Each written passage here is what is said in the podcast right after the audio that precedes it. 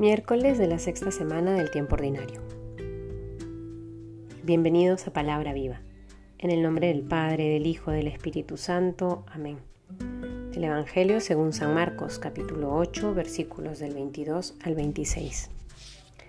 Llegan a Bethsaida, le presentan un ciego y le suplican que le toque.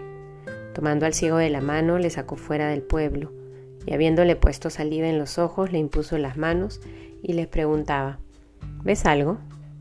Él, alzando la vista, dijo, Veo a los hombres, pues los veo como árboles, pero que andan. Después le volvió a poner las manos en los ojos y comenzó a ver perfectamente, y quedó curado, de suerte que veía de lejos claramente todas las cosas. Y le envió a su casa, diciéndole, Ni siquiera entres en el pueblo. Palabra del Señor. Hoy contemplamos este pasaje donde se nos narra la curación del ciego de Bethsaida.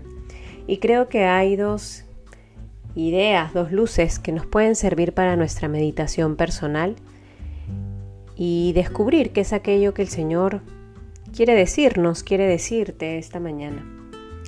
Por un lado, llama la atención cómo el Señor tiene que intervenir, según lo narra Marcos, dos veces. Se acerca al ciego lo saca fuera del pueblo, le pone saliva en los ojos y le impone las manos. Y al preguntarle si es que ve algo, y el ciego evidenciarle que no ve del todo claro, el Señor le vuelve a poner las manos en los ojos.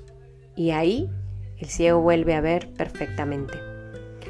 Creo que esta doble intervención del Señor nos puede ayudar a comprender que cuando nosotros nos encontramos con Jesús, debemos considerar que ese primer encuentro o ese primer reencuentro es un inicio del camino que estamos invitados a recorrer.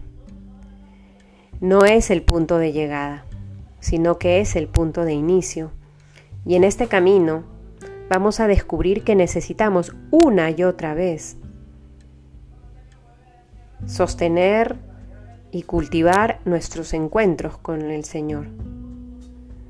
A veces creemos que es suficiente ese retiro que tuvimos en el año y por el cual volvimos a poner nuestra mirada en el Señor, o esa oración que nos tocó el corazón. Pero se necesita, queridos hermanos, cultivar esa vida interior. Se necesita que todos los días podamos tener ese diálogo de intimidad con el Señor Jesús.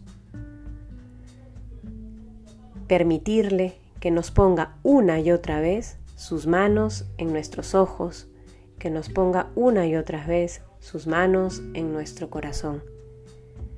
De esa manera podemos contemplar la luz que solo de Él proviene y ver en claridad y vivir con transparencia nuestra vida cotidiana. Por otro lado, otra idea que también podemos recoger de este Evangelio es cuando el ciego ya curado con esa primera imposición de manos, le responde al Señor que ve a hombres, pero los ve como árboles, pero andan.